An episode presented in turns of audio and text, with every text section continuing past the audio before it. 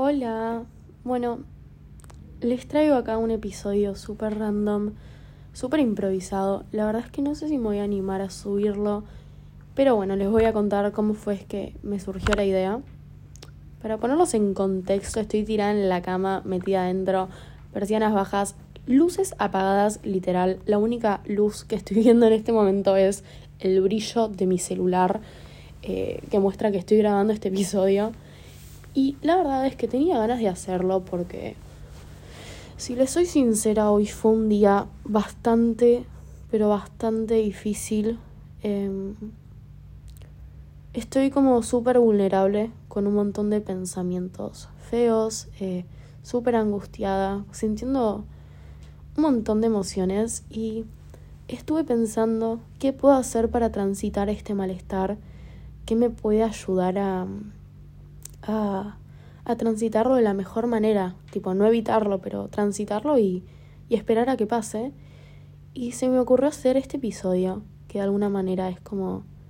tengo el objetivo ahora, no sé si se va a cumplir, pero es de alguna manera acompañarnos mutuamente. O sea, si estás escuchando esto y te estás sintiendo mal en este momento, bueno, tal vez esto te ayude porque yo también me siento mal. No, no sos la única persona que, que se siente mal en este momento, yo también, así que no te sientas solo. Em, pero nada, si mi psicóloga tan solo escuchara esto, no sé si se lo voy a mandar, pero siento que estaría súper orgullosa, como, tipo, es súper saludable lo que estoy haciendo. Tipo, creo que no hay mejor forma para mí que transitar mi malestar grabando esto y haciendo lo que me gusta hacer y lo que me libera. A mí descargar, hablar, expresarme, como que poner en palabras lo que siento, eh, no sé, me hace sentir bien y me ayuda a transitarlo. Y obviamente no se piensen que este episodio va a ser un episodio baja pasti, que voy a compartirles todos los pensamientos feos que tengo y los motivos por los cuales estoy angustiada. No, mi idea no es esa, mi idea es claramente poder estar en unas horas un poquito mejor, así que no me voy a seguir hundiendo en la cama. Pero bueno, no sé, les voy a empezar contando mi día, a ver qué va surgiendo, porque básicamente voy a ir hablando de lo que se me venga a la cabeza. Hoy me levanté a las 8 de la mañana, mentira, a las 7, yo entro a las 8 a la facultad y llegué y 8 y media nos dijeron que el profesor había faltado. Golazo, nos fuimos a desayunar. Em, y estuve hablando con algunas chicas de la clase, de la facultad, y la verdad es que fue, no sé, la, la pasé re bien, me sentí súper conectada con el momento, me interesaba de lo que estábamos hablando.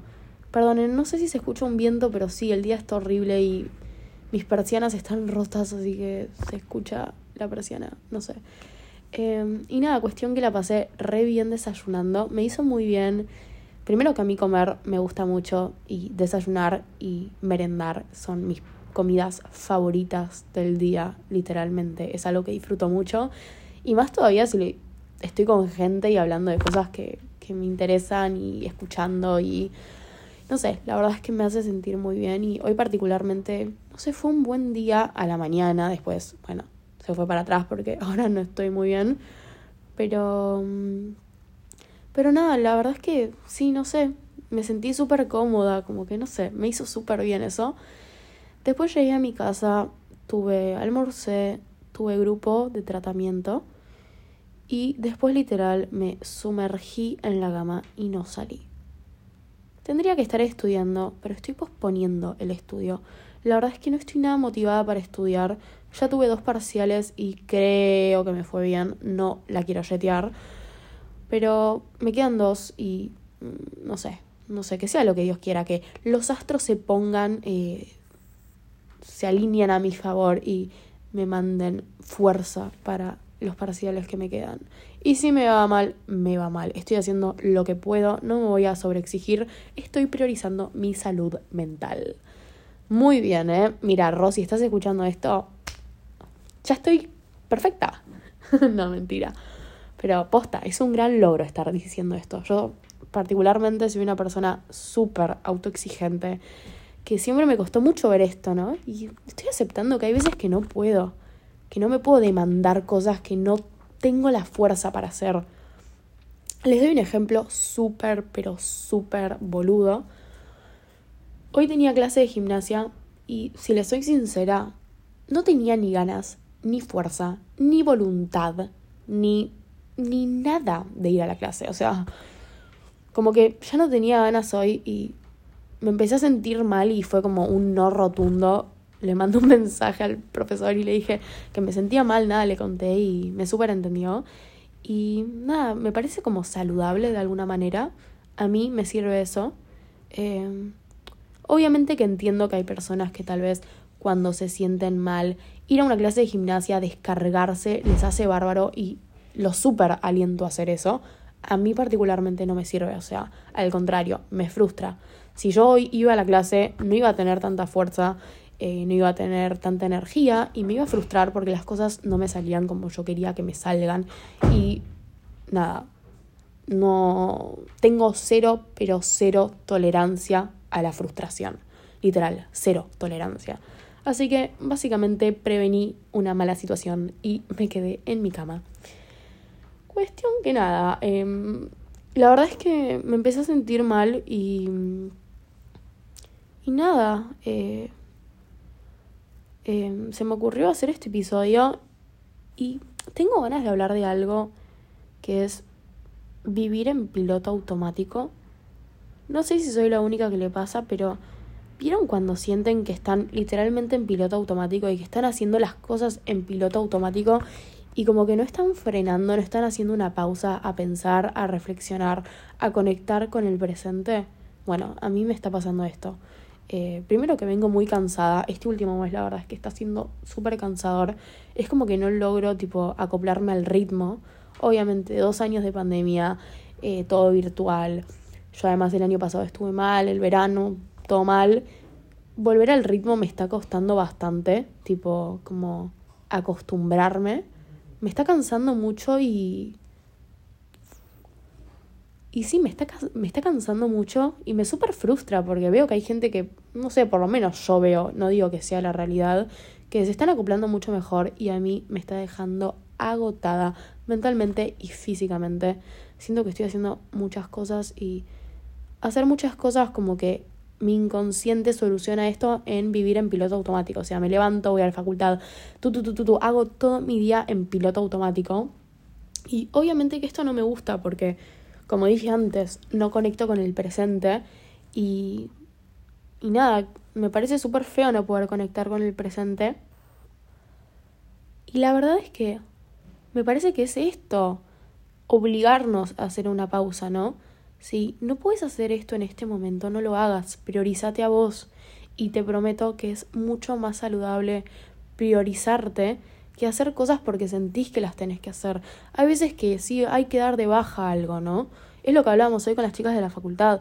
Si, no sé, estás estudiando, estás haciendo tal actividad, tenés que, tenés, tipo tenés, digo, ¿no? Pero querés tener vida social y tipo ver a tu gente de tu entorno, a la gente que querés, y estás pasando por un momento que estás súper cansada, obvio no vas a poder hacer todo. Entonces, como elegir qué es lo que mejor te hace y decir, bueno, esto me voy a preocupar de esto, me voy a enfocar en esto en un futuro, pero ahora me estoy preservando, me estoy priorizando de alguna manera, estoy priorizando mi, mi cabeza, mi bienestar y me parece súper, súper genial esto. Y otra cosa que se me viene a la cabeza ahora, que si le soy sincera, no tiene mucho que ver. Eh, o sea, sí tiene que ver. Tiene todo que ver, no sé qué estoy diciendo, perdón, estoy súper en la cama todo apagado, tipo, siento que estoy soñando literal. Pero vieron en esos momentos eh, que están como más cansados y, y nada, tipo, obviamente, em, como que, por ende, estás más vulnerable y... Y nada, o sea, esperen que mi hermana quiere que le abra la puerta. Sorry, lo voy a cortar un segundo y ahora sigo. Bueno, volví. y bueno, estaba hablando de los momentos que estoy cansada eh, como que estoy entendiendo que en los momentos que estoy cansada estoy más vulnerable, tipo, es un hecho. Y como que cuando estoy vulnerable siento que las cosas me afectan más. Como que siento que tal vez hay cosas que, que no sé, me las tomo como, como que me hacen, me afectan más simplemente porque estoy vulnerable. Como que de alguna manera hay más cosas que me lastiman, que tal vez en esos momentos en los cuales no estoy cansada y estoy con energía y me siento mejor, tal vez no lo siento de esa manera, ¿no? Y les voy a decir una metáfora que se me acaba de ocurrir, pero cuando estoy vulnerable y estoy cansada, literal siento que es como si estuviese caminando en un bosque con árboles, eh, con muchas ramas puntiagudas y plantas y flores con espinas. Es como si estuviese caminando y literalmente todo me pincha. Bueno, así me siento cuando estoy vulnerable. Y me parece como importante entenderlo y tenerlo presente, ¿no? Que tal vez hay algo que, que un comentario puede ser, ¿no? Por ejemplo, lo, lo mío hoy surgió un comentario que puede ser que yo me lo tomé como que me causó mucho malestar, pero tal vez porque simplemente estoy vulnerable, porque me puse a reflexionar y dije, tal vez en otro momento, qué sé yo, ayer que me sentía un poquito mejor, no me lo hubiese tomado así. Entonces como que me parece importante tener presente esto, que sí, que a veces estamos vulnerables, a veces hay cosas que nos afectan más que en otros momentos y está bien, está bien, hay que transitarlo, pero saber que es pasajero y que va a llegar el momento en el cual te sientas mejor y tengas más energía y yo me digo a mí misma, no supongo, ojalá que llegue el momento tipo la semana que viene no estar tan cansada y tal vez esas cosas me los voy a tomar de otra manera, voy a mirarlas con otra perspectiva y me parece importante tener presente eso. Y otra cosa, tenía ganas como de contarles qué es lo que me sirve a mí hacer cuando me siento mal. Obviamente lo que estoy haciendo, grabar este episodio, me sirve y muchísimo. Literal, no sé si se nota cómo cambió mi voz, pero estoy como un escalón más arriba. Pero algo que me sirve mucho es como descargarme, descargarme con los demás, creo que ya se dieron cuenta, pero poner en palabras lo que siento, eh, vomitarlo de alguna manera. Yo sé que hay personas que son más reservadas y que esto tal vez no les sirva, pero si sos como yo y te gusta descargarte y te gusta que la gente como que te escuche en los momentos en los cuales te sentís mal, a mí también me gusta. Y me parece importante que, o sea, obviamente muchas veces siento que, que es mejor guardármelo para mí.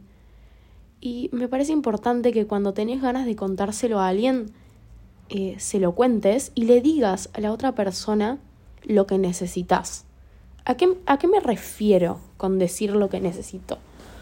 Bueno, les doy un ejemplo. Hay muchas ocasiones en, los en las cuales yo me siento mal y literalmente lo único, pero lo único que necesito es un oído que me escuche, es una persona que esté ahí para acompañarme y escucharme y yo literal poner en palabras todo lo que estoy sintiendo.